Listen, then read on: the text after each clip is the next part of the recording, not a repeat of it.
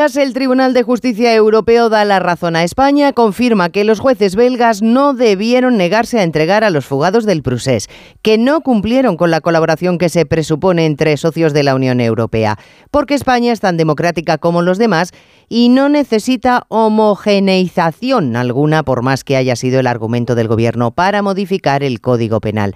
Eso eran explicaciones espúreas de un gobierno ansioso por beneficiar a unos sediciosos. Ansiedad del gobierno inversamente proporcional a la calma con la que se han tomado la modificación de la ley del solo si es sí, una norma humillante para las mujeres por más que lleve la firma de un gobierno que se autodenomina feminista. El PSOE se impone a Podemos como si los ministros socialistas no hubieran avalado la norma de manera colegiada los de Podemos, los socialistas y Yolanda Díaz, que mantiene silencio.